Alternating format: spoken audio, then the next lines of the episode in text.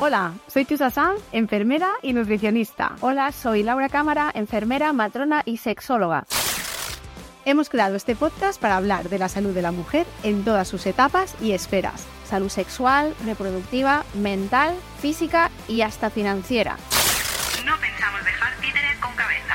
Bienvenidas a Sin Reglas con Chusa Sanz y Laura Cámara.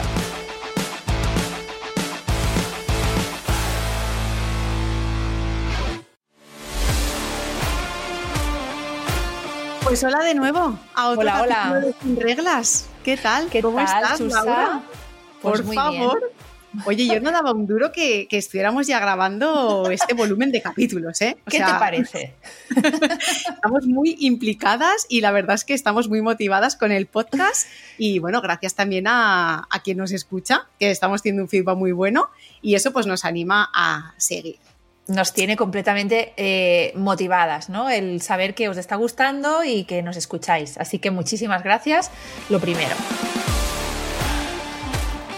Y hoy vamos a hablar de un tema que todo el mundo conocerá a Chusa, pero quien no la conozca, pues es su tema estrella, porque ella empezó llamándose en Instagram Soy tu menstruación, ¿no?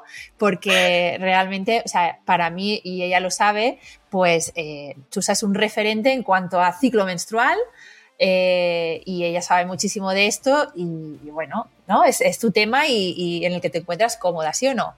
Es mi tema, aunque ya eh, te tengo que decir que me tengo que empezar a interesar en la menopausia, porque ya estoy más en ese bando que en el del, en el del ciclo menstrual. Pero bueno, yo la abrazo y, y si ahora ya fuera coñas. eh, de hecho, lo que estabas diciendo de mi nombre, ¿no? Yo me lo puse porque dije, ostras, digo, soy tu menstruación. Era el, el anuncio este, ¿no? De compresas que ya hemos comentado alguna vez. Y Claro. pensé, es que, es que qué nombre, ¿no? Es que no, no me podía poner otro nombre. Así que sí, la verdad es que es un tema que me gusta mucho, me apetece y que, bueno, pues que vamos aquí a desgranar poquito a poco. Y claro, la gente dirá, ¿y esta gente por qué tienen que hablar de este tema? Y aparte de contestar, ¿y por qué no? como siempre digo, ¿no? ¿Y por qué no vamos a hablar de la menstruación como es tan, un tema tan importante? Eh, explicar que eh, hablar de ciclo menstrual es importante eh, no solo pues porque hablemos de menstruación en sí, sino porque es todo un proceso que forma parte de un proceso vital eh, y que tenemos que entender y que es bueno conocer, ¿no? Y que podemos desgranar muchas cosas y creo que forma parte de este conocimiento de nuestros cuerpos que merece mucho la pena tener. Claro, además es que es lo que tú dices, ¿no? ¿Por qué no puedo hablar de menstruación? Y sí que puedo hablar, por ejemplo, yo qué sé, de un dolor la de, digestión. codo, de la digestión, del, exactamente, ¿no? De, de- de cómo funciona el corazón, el hígado. Pues esto es lo mismo. Además, es lo que tú has dicho, es que es un signo vital, un signo de salud. Es decir, que si yo sé interpretar sus manifestaciones, voy a poder eh, obtener información de mi salud general. Y esto es muy importante, porque al final, oye, la información es poder y más si es en salud. Así que, Claro, la gente cuando eh, nos escucha hablar de ciclo menstrual, lo primero que se le viene a la cabeza al hablar de ciclo menstrual es realmente hablar de la menstruación, que sería en, en realidad una de las fases dentro del ciclo menstrual. efectivamente, tú cuando dices ciclo, pues dices sangrado, ¿no? Es como que te viene a la cabeza directamente Mm. la sangre, ¿no? Lo que, lo que realmente se ve, pero es un proceso muy, muy complejo.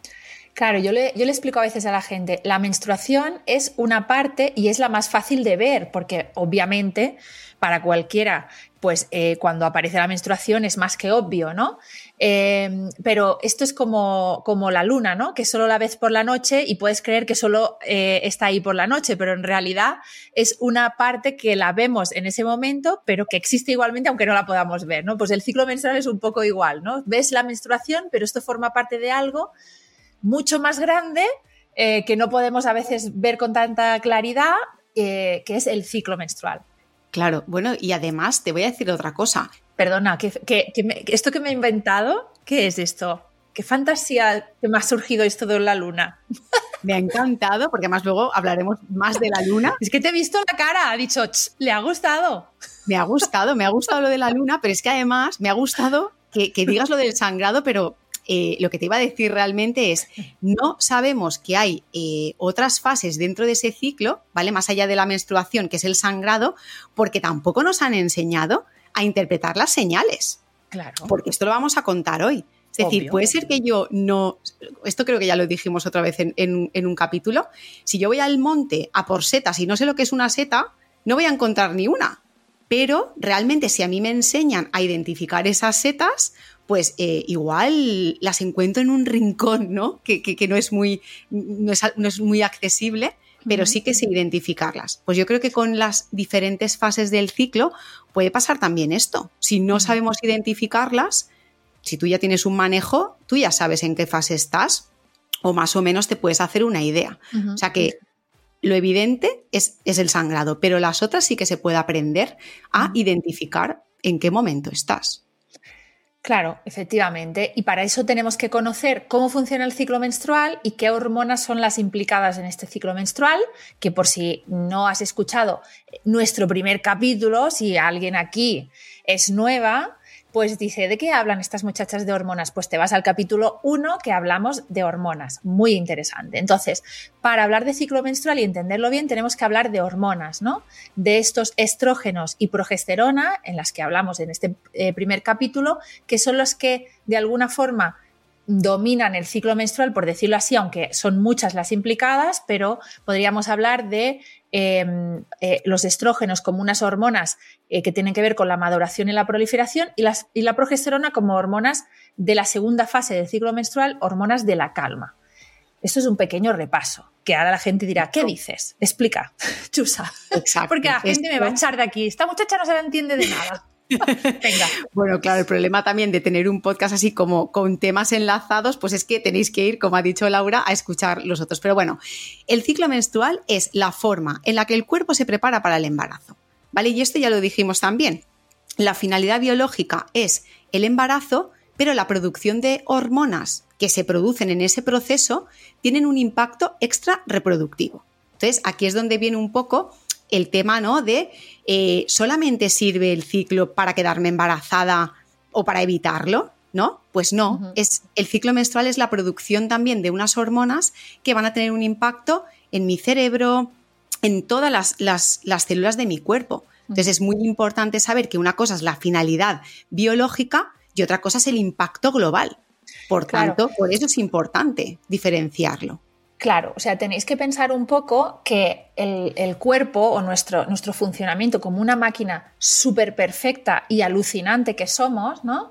Eh, no da puntada sin hilo. Es decir, el cuerpo aprovecha todos los sistemas para que de alguna forma estén eh, entrelazados, ¿no? Entonces, es como que el ciclo menstrual dice, vale, esto va a ser para conseguir un embarazo, pero a la vez vamos a utilizar todas estas hormonas que se tienen que poner en marcha para eh, el ciclo menstrual para que afecten a, no- a otros muchos sistemas, ¿no? A lo que es el, eh, no sé, cerebro, sistema nervioso, sistema inmune y todo está relacionado, ¿no? Aunque nosotras a priori podemos decir solo, no, pero esto sirve para el embarazo. No, pues realmente esto está diseñado para que todo case, todo ligue, ¿no? Y todo esté en una máquina con un engranaje perfecto. Exacto, es que esto es como decir, eh, por ejemplo, ahora con el tubo digestivo ¿no? y la microbiota, que tenemos aquí un frente brutal y, y enorme de, de- de- de conocimiento. Si tú eh, te quedas con la idea de que el tubo digestivo únicamente sirve para eh, cuando comes y cuando vas al baño, pues es que te estás quedando con una visión súper reduccionista, porque ya sabemos que la microbiota afecta ¿no? a todos los órganos y sistemas de nuestro cuerpo. Pues el ciclo sería una cosa así también, ¿no? El ciclo que me- menstrual, ¿de qué te ríes? Es que me estoy riendo, perdona, porque digo, mira qué fina se ha puesto ella. Y para ir al baño, en- Ya, tía, iba a decir cagar, pero es que digo, a ver, saca la chusa que llevas dentro. Corten, sin reglas, toma dos, con Chusa Sanz y Laura Cámara. ¿Cómo funciona el ciclo menstrual? Porque ya hemos dicho que es una cosa muy compleja, pero bueno, aquí tampoco vamos a hacer una disección eh, mega profunda, pero sí que queremos que os quede claro este funcionamiento. Entonces, Laura, eh, cuéntanos un poquito cómo funciona este ciclo. Podemos decir que tiene varias fases, es decir, el ciclo para entenderlo lo dividimos, para entenderlo y porque realmente es así, ¿no? Lo explicamos en varias fases. Tendríamos una primera fase eh, que se llama folicular, desde la menstruación hasta que eh, ocurre la ovulación. En esta fase fo- folicular hay unos días en los que vamos a estar menstruando. Esta fase folicular llega a un punto eh, en el que se ovula, que sería, digamos, el eh, evento central de este ciclo menstrual y a partir de esta ovulación empezaría lo que llamamos segunda fase del ciclo o también llamada fase lútea, ¿vale? Eh, hasta la siguiente, en realidad dura pues hasta el día anterior a la siguiente menstruación porque ese ya sería el primer día del siguiente ciclo. Es un poco, podéis rebobinar, ¿no? Para volver a escuchar esto, pero realmente es así, ¿no? Entonces tendríamos esta fase folicular, esta fase lútea y en medio, pues la ovulación, y esta menstruación que podemos considerar como unos días eh, especiales dentro de, este primer, de esta fase folicular o, primer, o primera mitad del ciclo. ¿Qué tal? Exacto. A mí me gusta decir que es como si fuera un reloj, ¿vale? Porque es como si tú te imaginas un reloj que por la noche, ¿no? Empieza el día, en realidad es lo mismo, ¿no? El día uno marca el principio y obviamente también el final. Entonces es como si fuera un relojito que van pasando cosas. Obviamente esto es una explicación muy burda, ¿no? Aquí podríamos estar hablando de detalles en la fase folicular, detalles en la fase lútea, etc. Pero bueno, para ir introduciendo un poco el tema, esto es lo que, lo que realmente pasa. Y a mí es que me encanta porque tú sabes que en 2005 la Sociedad Americana de Obstetricia y Ginecología emitió un comunicado en el que o sea, este comunicado fue para otros compañeros médicos, ¿no? Profesionales de la salud, en el que recogía la importancia de preguntar por el ciclo menstrual a las mujeres y sobre todo a las adolescentes. Porque fíjate, si tú tienes un problema en tu ciclo menstrual, puedes identificarlo en etapas súper tempranas para luego poder abordarlo. ¿Vale? Y esto por eso, en este momento fue cuando se identificó el ciclo menstrual como un signo vital. ¿Vale? Es decir, como eh, la temperatura, la frecuencia cardíaca, la tensión arterial, ¿vale? ¿Por qué? Porque son manifestaciones que son medibles de nuestra salud general. Y esto fue una cosa muy importante. Porque pensad, mira, yo no sé a ti esto si te ha pasado, Laura.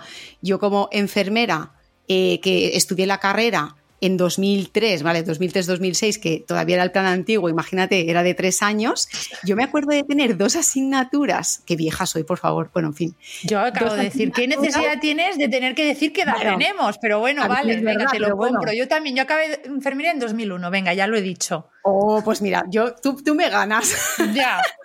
Yo estoy muy orgullosa de mi, de mi recorrido y de, y de mi edad. Otra cosa es que luego tenga mis momentos de crisis, porque mira, vivimos en este patriarcado, que es lo que hay, pero oye, ahí están mis vivencias.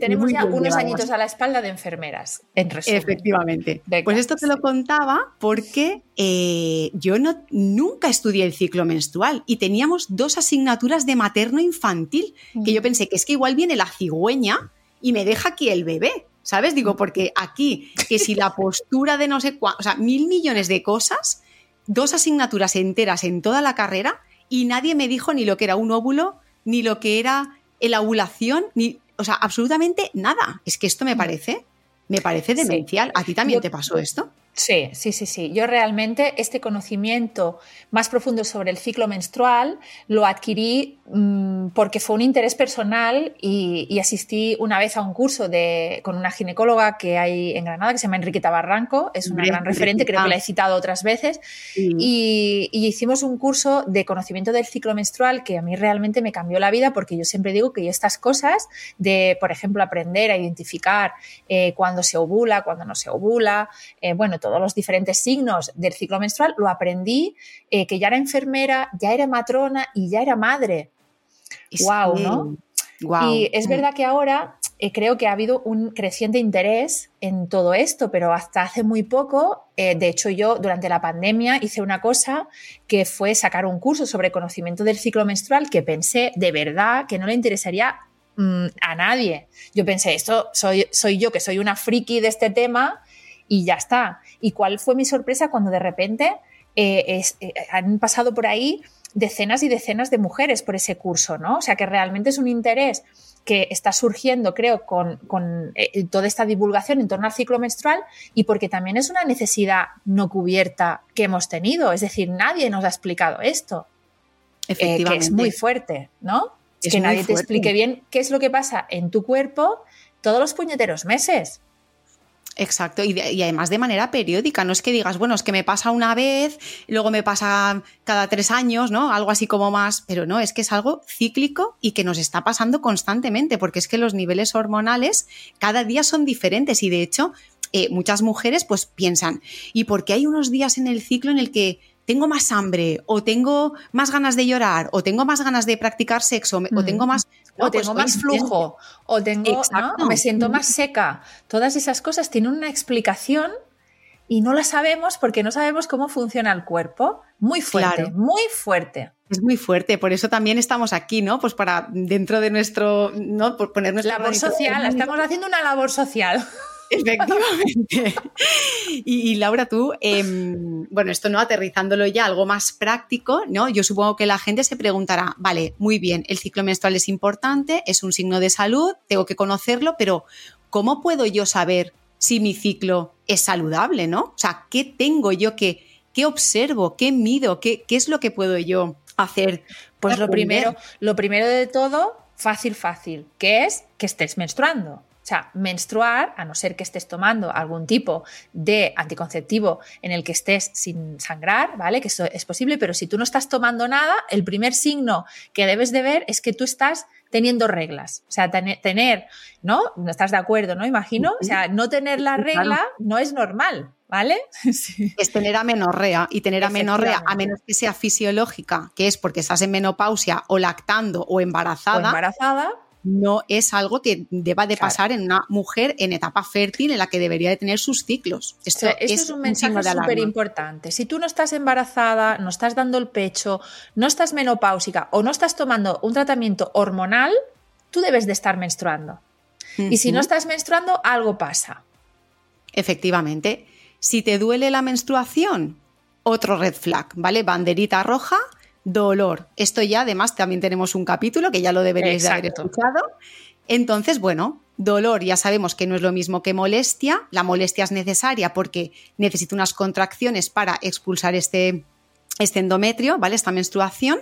Pero si a mí me duele muchísimo, de una escala del 0 al 10, un 6, un 7, un 8, incluso hay mujeres que un 10, esto no es normal. Puede ser una endometriosis, una adenomiosis, mm. una infección pélvica, cosas que hay que mirar, ¿vale? Esa otra cosa. Claro. Cosas que tampoco son normales, pues que el sangrado dure más de una semana, por ejemplo, en cantidad muy abundante. Por ejemplo, eh, pues no sé, que tú me digas, yo es que me tengo que cambiar la copa cada hora y media porque reboso, porque las compresas se empapan y rebosan. Pues, pues esto no es normal, ¿vale? Un sangrado tan abundante no es normal y tampoco con un, sangrado con coágulos, ¿vale? Que tampoco sería normal. Exacto, sangrado abundante, ¿no? Muchas veces eh, la gente también te pregunta, ¿pero cuánto es abundante? Porque de hecho hay estudios en los que es muy curioso que mujeres con sangrado abundante lo identificaron de manera subjetiva como sangrado normal y mujeres con sangrado escaso lo identificaban como abundante. O sea que no está tan claro, ¿no? El, o sea, claro, si no lo puedes comparar con nadie porque tampoco te lo han enseñado, se dice que son unos 80 mililitros por ciclo, ¿vale? O sea, cada ciclo, todos los días en los que sangras, no deberías de sangrar más de 80 mililitros. Entonces, bueno, esto hay algunas tablas en las que se puede eh, hacer así un poco un, cálculo, pero vaya, que si tienes coágulos, tienes mucho sangrado, te tienes que cambiar muy abundante, o sea, muchas veces, y además tienes dolor porque los coágulos, para expulsarlos, necesitas más contracciones, aquí ya hay como tres cosas mm, que suelen ir juntas y que obviamente pues no son normales tampoco sería del todo normal, pues que antes de venirte la regla, durante unos días antes, eh, incluso puede pasar toda la semana de antes de la regla o en esta segunda mitad del ciclo, tuvieras un síndrome premenstrual muy acusado. Pues irritabilidad, pues eh, y cambios emocionales en exceso, eh, no sé, cefaleas, ¿qué más puede tener el síndrome premenstrual? Pues es todo lo que sea muy exagerado, porque imagínate que el síndrome premenstrual tiene más de 300 síntomas. O sea, puede ser desde lo que tú has dicho, dolor de cabeza, eh, hinchazón, tensión mamaria, cambios de humor, mm, antojos bestiales, o sea, cosas que que realmente digas, ostras, es que ayer era una otra persona y hoy soy otra persona totalmente diferente. ayer era una persona normal y hoy soy, soy Hulk. ¿Qué pasa, no? Y hoy soy el, orco ¿no? de, las cavernas. Pues no, esto no, esto no es normal. De hecho, el, el síndrome premenstrual también nos lo vamos a reservar para hacer un capítulo porque es un tema muy, muy complejo que obviamente pues ya os adelantamos que se estudia pues hasta donde se estudia, ¿no? Porque también es, tiene una parte social muy importante, pero vaya, todo lo que sea limitante no se debe de, normalizar. Y ahora alguna persona que nos esté escuchando puede pensar, bueno, y entonces si yo no cumplo todos esos signos o alguna de estas cosas que decís que no son normales, a mí me representa, entonces es que tengo alguna patología es que estoy enferma. Bueno, primero habría que descartar, ¿vale? Porque es verdad que, mira, se nos ha olvidado una, la, la de la duración del ciclo. Desde que me baja la menstruación hasta que me vuelve a bajar, es verdad que la frecuencia puede ser desde 21 a 35 días, pero puede ser de 23, 37, quiere decir que esto aquí habría que ver el resto de parámetros para ver si realmente hay alguna alteración. Si yo cumplo o sea, si tengo todo mal, es decir, todo lo que hemos dicho, mm, he puesto la banderita roja, seguramente hay alguna patología. Si no tengo menstruación y tengo una menorrea, pues esto obviamente ya hemos dicho que no es normal. Pero puede ser que tenga solamente una cosa alterada que con todo el contexto mm, al final no sea nada preocupante, pues también. Por eso tenemos que individualizar en cada caso y conocer ese ciclo y ver si realmente, pues bueno, lo que nos ha salido mal, entre comillas, ¿no? Alterado, pues realmente es una alteración o no. Imagínate que sangras 85 mililitros, pues bueno, igual esto no es patológico si no tienes dolor y el resto, ¿vale? Quiere decir que hay cosas, son baremos, ¿vale? Con los que trabajar, pero no hay nada escrito en piedra. Vaya, esto es, así. Y ahora te voy a hacer una pregunta que sé que te, que te hacen un montón mm, y seguro que alguien de aquí se lo está preguntando y es, eh, si menstruo, es decir, si tengo, si veo mi menstruación es que estoy ovulando, es decir, ese ciclo mm. es ovulatorio. Claro, esta es muy buena porque mm, si menstruamos es que hemos ovulado. Claro, esto es un tema de concepto, ¿eh? que yo a veces esto lo he dicho en redes y a mucha gente le ha explotado la cabeza de decir, pero ¿qué dice esta loca? Incluso me acuerdo una vez que una matrona me dijo, estás diciendo mentiras. Digo, no, perdona, digo, lo que pasa es que yo soy muy fina, ¿sabes? Y me tiene que contratar la RAE porque esto es un tema de terminología. Cuando menstruo, bueno, ojalá me contratara la RAE porque ese, el campo de nabos ese necesita mujeres urgentemente. Bueno, esto es otro tema.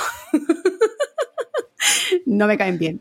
Em, menstruación eh, es la consecuencia de la ovulación. ¿Vale? Si yo no he ovulado porque mi ciclo es anovulatorio, lo que voy a tener es un sangrado, un sangrado con otro apellido. Puede ser sangrado por deprivación si estoy tomando píldora, puede ser un sangrado por saturación, como puede pasar en mujeres con síndrome de ovario poliquístico, que no ovulan, pero sí que producen estrógenos y ese endometrio se engorda mucho y al final cae por su propio peso, ¿vale? Pero no necesariamente es una menstruación.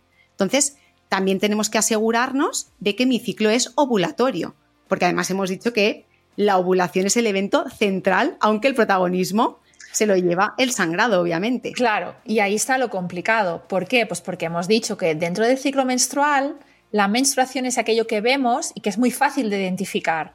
Pero amigas, el evento central y más importante realmente en el ciclo menstrual es la ovulación, que ocurre de una manera como más oculta o más difícil de, eh, identificar y sobre todo porque nadie nos ha enseñado a identificar esta ovulación, ¿no? Pero cuánto de importante es...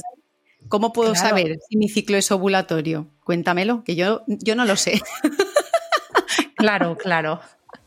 A ver, la ovulación, como todo, nos va a dar ciertas manifestaciones que podemos aprender eh, a identificar, ¿no? Como por ejemplo, podemos aprender a identificar un aumento de la temperatura basal que produce la ovulación, los cambios del moco cervical o los cambios, por ejemplo, de la posición del cervix, ¿vale? Es verdad que esto necesita eh, un aprendizaje. A mí me gusta muchísimo utilizar aquí un término que seguro que has leído en, cuestión a eso, que se llama alfabetización del cuerpo.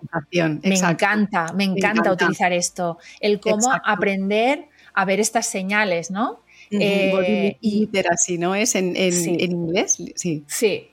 Y cómo esto es un trabajo tan bonito de hacer, de aprender de repente lo que te muestra tu cuerpo en todos los ciclos y que si no le prestas atención o no te lo han enseñado, obviamente se te pasa desapercibido, ¿no?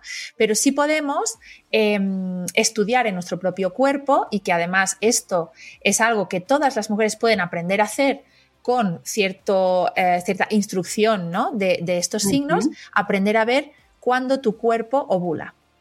Exacto. Ya hemos dicho que los signos de ovulación son esa temperatura basal, ¿no? Monitorizando la temperatura basal y el moco, que va a cambiar dependiendo de los niveles hormonales. Por tanto, pues bueno, esto, si alguna quiere aprenderlo, pues obviamente eh, escoger, ¿no? Que alguien que algún curso o alguna monitora y hacerlo porque es algo que necesita tiempo, pero es que luego es muy agradecido, porque cuando ya empiezas a aprender, dices, ostras, qué guay, ¿no? Ahora sé, voy a bular, no voy a bular. A mí, la verdad es que yo cuando aprendí esto, eh, cuando hice la instrucción, eh, bueno, para dar también eh, formación de método sintotérmico, es que pensé, madre mía, es que, mm, ¿cómo puede ser que esto no nos lo enseñen? Es que es súper guay, ¿no? Y luego en consulta también me he llevado mucha desilusión algunas veces por parte de algunos profesionales en los que ha venido la mujer con su gráfica súper bien registrada, con su temperatura, con su moco apuntado,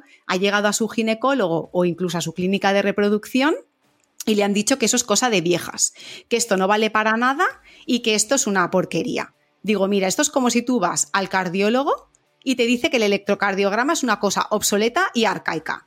Pues mire, señor o señora, me da igual lo que seas, mm, actualízate porque esto no es verdad, son manifestaciones medibles de nuestro cuerpo, es decir, son signos. A veces el tener este conocimiento es como que se infravalora, ¿no?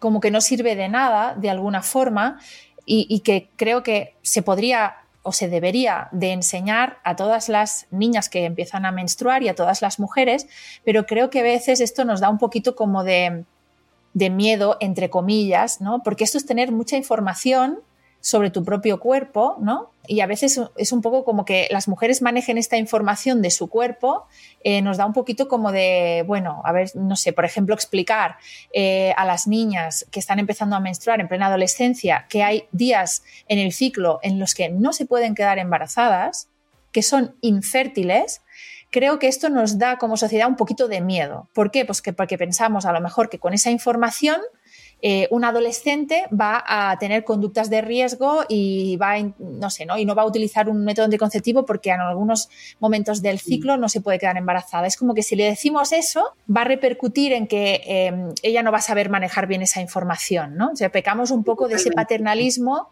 quizá de decir, con esta información estamos alimentando, eh, no sé, que las mujeres pues eh, puedan quedarse embarazadas, ¿no? No sé si, no sé qué piensas ¿eh? de esto. Estoy yo... totalmente de acuerdo y de hecho yo creo que aquí se confunden dos cosas. Una, que tú sepas diferenciar entre lo que está pasando en mi cuerpo y que yo sé que esos días mm, el riesgo va a ser mínimo, pero si no calculo bien puede haber riesgo, porque esto ha pasado, ¿no? Mujeres que hacen método sintotérmico y de repente tienes un pico de estrés la ovulación se te adelanta, se te retrasa, es como que se mueve un poquito de lo normal, eh, bueno, pues para eso está los métodos anticonceptivos, ¿no? Y toda la información que tienes, además de, lo que tú conoces de tu cuerpo. Y luego, aparte, el infantilizar a las mujeres, ¿no? De tratarlas, ¿no? Es como decir, no, bueno, yo te digo que todos los días te puedes quedar embarazada y así mm, cero riesgo. Sí, porque es como que tú no eres capaz de procesar que algunos días en el ciclo eres infértil. Esto, por ejemplo, hay mujeres que les explota la cabeza. Si me estás diciendo que hay días en los que es imposible quedarse embarazada, efectivamente, te estoy diciendo esto y te estoy diciendo que nadie te ha enseñado a identificar estos días. Que luego tú ya con esta información tienes que tomar, evidentemente, eh, estrategias, ¿no? Y, tendrás que eh, actuar en consecuencia para tener una vida sexual saludable y no quedarte embarazada si no quieres. Pero esta es la verdad de tu ciclo menstrual y la información no la podemos obviar por esta actitud paternalista e infantilizar, como tú dices, a las mujeres, ¿no? Efectivamente, yo estoy totalmente de acuerdo en esto, en el que es más complicado eh, invertir tiempo en educación, ¿no? Que decir, ah, pues no, como todos los días te puedes quedar embarazada, pues todos los días mm, tienes que tener precauciones. Es que puede ser que realmente tengas que tener precauciones todos los días porque como el ciclo es algo variable, mm, para evitar sorpresas, pero entonces tú ya decidirás eh, en base a esto lo que quieres hacer. Es que es totalmente, vamos, estoy totalmente de acuerdo. El consultorio. Bueno, pues vamos a, hablar de, bueno, hablar no, vamos al consultorio de Sin Reglas, a ver qué preguntitas nos habéis dejado eh, esta, esta, semana, bueno, esta, esta quincena, que ya os recuerdo que podéis enviar vuestras consultas a podcastsinreglas.gmail.com. Venga, pues te lanzo la primera, eh, es Elena y nos escribe desde Madrid y dice, hola, todos los meses sangro una semana antes de que me baje la regla. Esto es normal, me incomoda bastante y nunca le han dado importancia. Bueno, pues eh, este sangrado que se produce antes de la menstruación, ¿vale? Que además no es como el día de antes de que te baje, ¿no? El sangrado fuerte, que esto podría entrar dentro de lo normal, se llama spotting y puede tener muchas causas, ¿vale? Desde causas físicas o puede ser eh, la presencia de algún mioma, ¿no? algún tipo de tejido que está creciendo y no debería de estar ahí, pero también puede ser por un tema hormonal, ¿vale? La progesterona, que es la hormona que aguanta ese endometrio, si en relación con el estrógeno no está bien equilibrada, ¿no? O por, otros temas, puede ser que se produzca este pequeño eh, sangradito que se llama spotting. En principio, no debería de ser normal, ¿vale? Habría que mirar, pues bueno, si hay un hiperestrogenismo, si la fase lútea es lo suficientemente larga, ¿no? Sabemos que la fase lútea suficiente va entre 10 y 16 días. Si es muy corta puede ser por esto, ¿vale? Pero en principio, pues bueno, sí que habría que revisar, ¿no? Tanto como no es que sea algo mega importante, pero bueno, sí que puede estar ¿no? detrás una alteración hormonal o algún tipo de alteración estructural. Habría que echarle un ojillo por lo menos.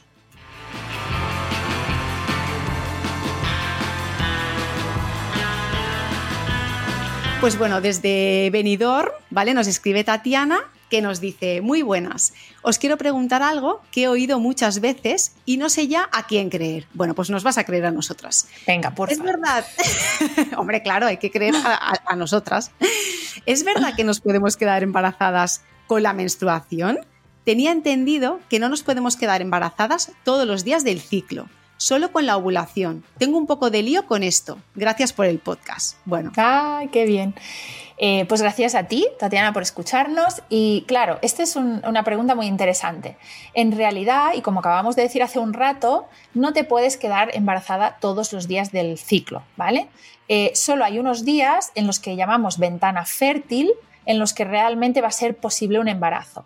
Otra cosa es que te hayan enseñado o que sepas identificar cuáles son esos días fértiles. Por lo tanto, si no lo sabemos, lo lógico es tomar precauciones durante todo el ciclo si no me quiero quedar embarazada, ¿vale? Eso son dos cosas diferentes, pero como poder no nos podemos quedar embarazadas durante cual, o sea, cualquier día. Eh, y esto es una cosa que a mí la, gente me dice, claro, es que yo llevo toda la vida pensando que, en cualquier momento me puedo quedar embarazada y ahora resulta que cuando busco embarazo hay solo unos días en los que me puedo quedar embarazada. No es tan fácil. Cuando te pones escribo, no es tan fácil, sí, sí. ¿Y nos podemos quedar embarazadas con la menstruación? Vale, pues esto depende, ¿vale? ¿Por qué? Porque depende de cuánto se acerque esta ventana fértil a los días de la menstruación. Es decir, en ciclos que son muy cortitos, muy pocos días entre una regla y otra, esta ventana fértil puede estar muy próxima a estos días de la menstruación y a lo mejor en estos últimos días donde todavía estamos sangrando, ya estamos empezando con la ventana fértil. Entonces, en este caso, sí puede ser que tengas una relación sexual teniendo la regla y oye, y de esta relación sexual salga un embarazo, ¿sí? En cambio, en ciclos menstruales muy largos, esta probabilidad es muchísimo menor. ¿Por qué? Porque la fase fértil va a estar más alejada de la menstruación, ¿vale? Entonces, ¿puedo quedarme embarazada con la regla? Pues esto es una, una pregunta que, se, que debemos de contestar con depende. O sea, por poder sí, pero esto no va a ser así en todas las mujeres, sino que va a depender igualmente te digo, si no sabes identificar esta eh, ventana fértil, que no pasa nada, es lo más habitual, pues lo suyo es que utilices un método anticonceptivo durante todo el ciclo para eh, no andar jugando a la ruleta, ¿no? Que eso no, no está. Esto no es, bien. Es lo que Jugársela no es bien, amiga. Y menos si, si, el resultado va a ser algo que no quieres. O sea que esto está, está clarísimo.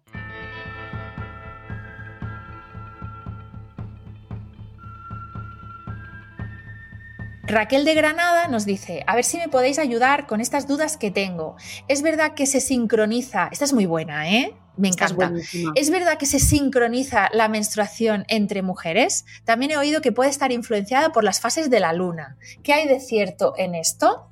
Vale, pues bueno, es verdad que es una creencia súper extendida, ¿no? El pensar que cuando estás mucho tiempo con compañeras de trabajo, ¿no? Con compañeras de piso, con amigas, incluso en gran hermano un gran hermano, ¿vale? Cuando pasas mucho tiempo con, mujeres, eh, se sincroniza el ciclo. La verdad es que eh, este efecto se llama efecto McClintock en honor a la investigadora que en principio lo investigó.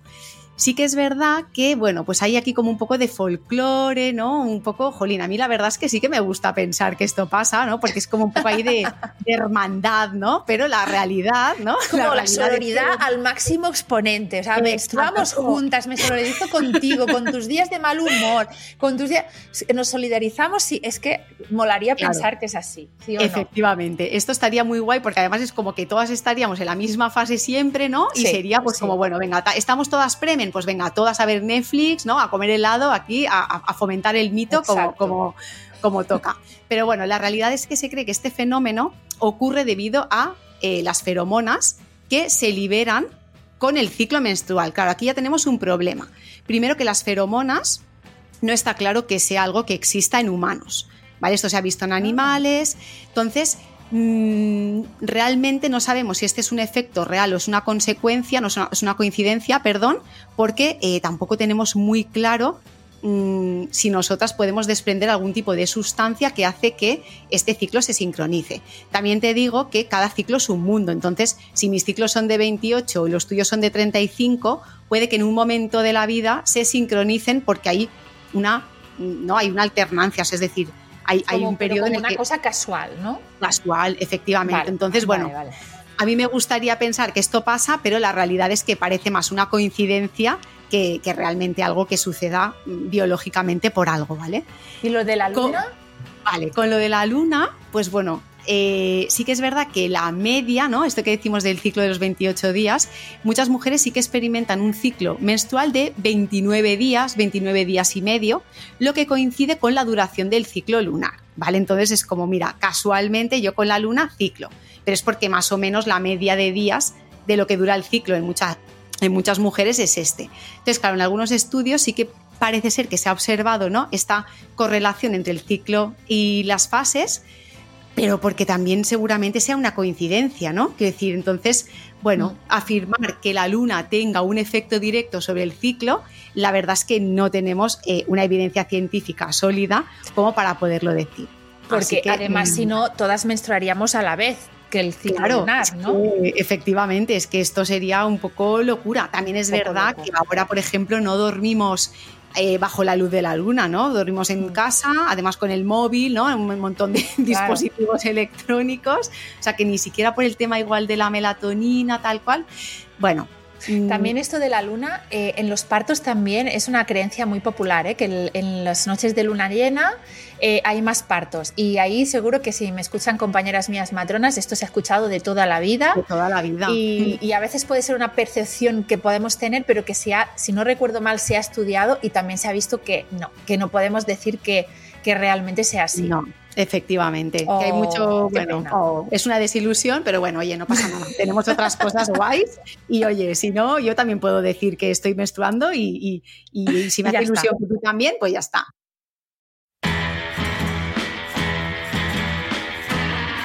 Bueno, ahora te voy a hacer la pregunta de Concha de Cádiz, que la verdad es que esta la hemos elegido porque es que no tiene desperdicio. Me surge la duda si sería bueno si sería bueno, es que ya es como, bueno, beberse la propia sangre menstrual, por eso de que lleva nutrientes y tal. ¿Qué opináis? ¿Me puedo beber mi sangre menstrual? Hombre, Concha. a ver, Concha. Te voy a decir una cosa que a lo mejor corro el riesgo de que mm, algunas eh, cortéis, ponen- pongáis el stop a este podcast ahora mismo. Pero solo voy a decir una cosa. ¿Qué necesidad? ¿Qué necesidad?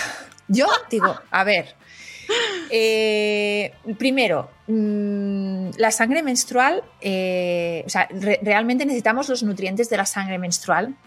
Mm, Pregunto, ¿y qué yo necesidad tenemos? Yo lo veo que no, no. ¿verdad? Vale. Yo lo veo un poco too much y no le veo una- la necesidad. A partir de ahí, intentando hacer un esfuerzo de no juzgar, oye, cada uno que haga lo que quiera, pero como necesario o bueno, yo creo que no. ¿Tú qué dices? Hombre, pues yo, mira que a mí me mola el gore y la sangre y, y- y todas estas cosas que tú ya sabes que a mí me, va la tralla. Pero, ostras, eh, dejará de haber cosas más nutritivas, ¿no? Si, si es porque te hace ilusión algo rojo, pues mira, un batidito de remolacha y fresas, ¿no? Exacto. no, ahora en serio, Concha, no es porque... Un Bloody Mary, Exacto, un Bloody Mary, ¿no? Esto, pues puede ser, pero no, ahora en mucho serio. más glamuroso, ¿dónde va a parar?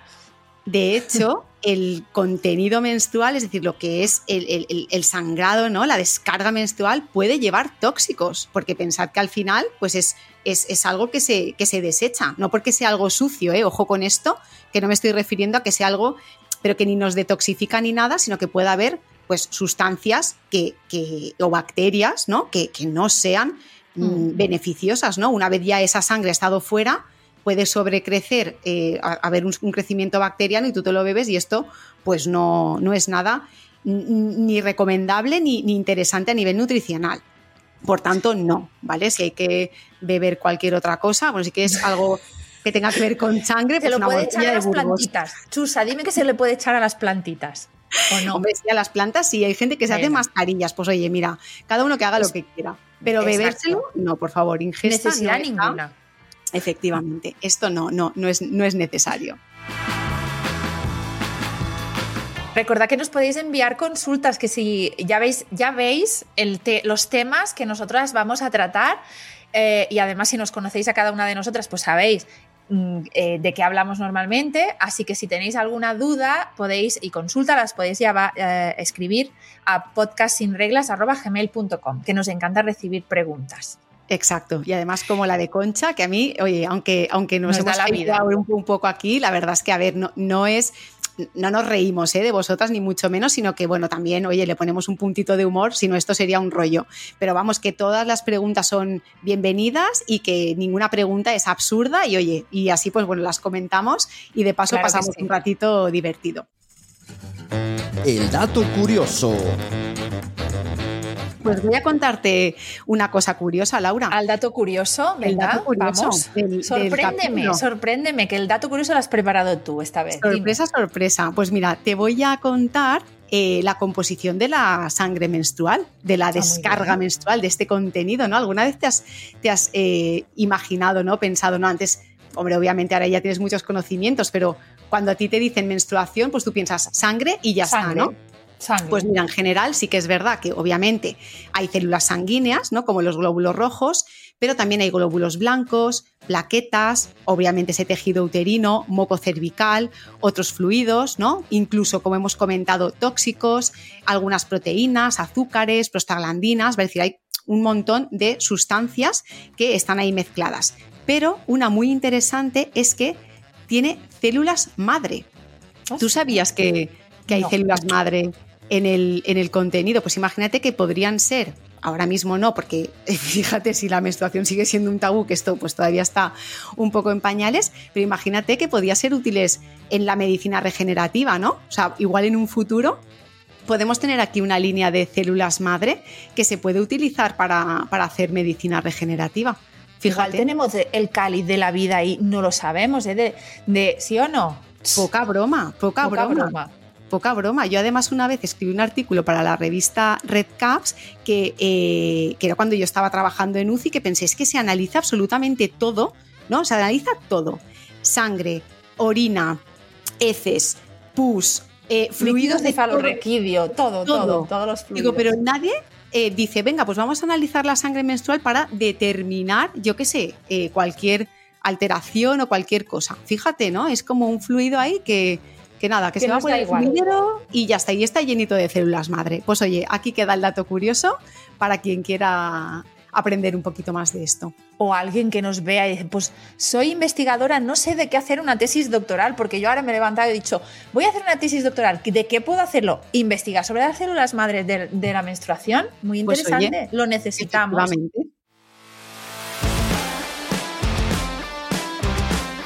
Hasta aquí el capítulo de hoy sobre el ciclo menstrual. Esperamos que os haya gustado y no os olvidéis de darnos un poquito de amor, de darnos este empujón que tanto nos gusta, de que nos escuchas, de que te gusta lo que hacemos, de compartir, de darnos like, estrellitas, cosas de esas, por fin. Exacto. Si os gusta, pues bueno, ya sabéis que esto funciona así, ¿no? Darnos un poquito de cariño para que sepamos que os interesa el contenido y obviamente pues para nosotras también un poquito de dopamina y de, y de Exacto. motivación, ¿no? Para, para seguir. Pues nada, nos encontráis también en nuestros Instagrams, ¿vale? Yo soy arroba, eh, soy chusasam y Laura es arroba lauracámara.ginesex y bueno, ya tenéis nuestro correo que lo pondremos todo a pie de- del- del episodio para que nos mandéis preguntas, comentarios, lo que queráis.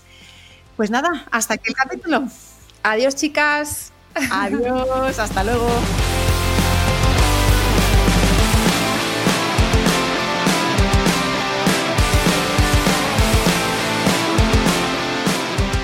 Saca la chusa que llevas dentro.